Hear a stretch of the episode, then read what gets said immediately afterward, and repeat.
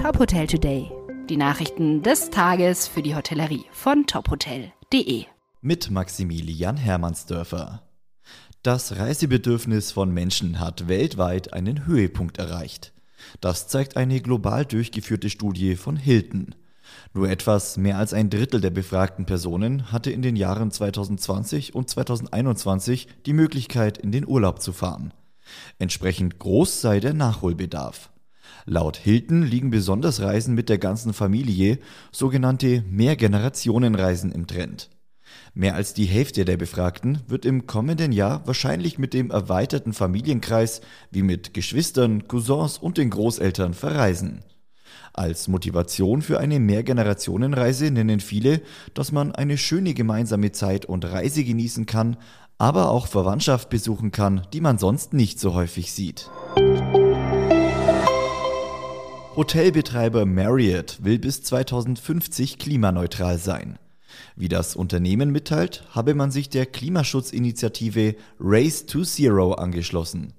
Dabei handelt es sich um eine globale Kampagne, um den Ausstoß von Treibhausgasen bis 2050 auf Netto Null zu senken. Die Hotels von Marriott International hätten im Rahmen der Nachhaltigkeitsziele für 2025 daran gearbeitet, ihren CO2-Fußabdruck zu verringern.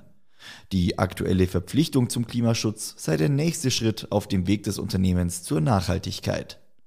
Im Laufe der Zeit sollen verschiedene Maßnahmen ergriffen werden, wie zum Beispiel die verstärkte Nutzung erneuerbarer Energien, die Elektrifizierung von Gebäuden oder die Installation von Automatisierungssystemen.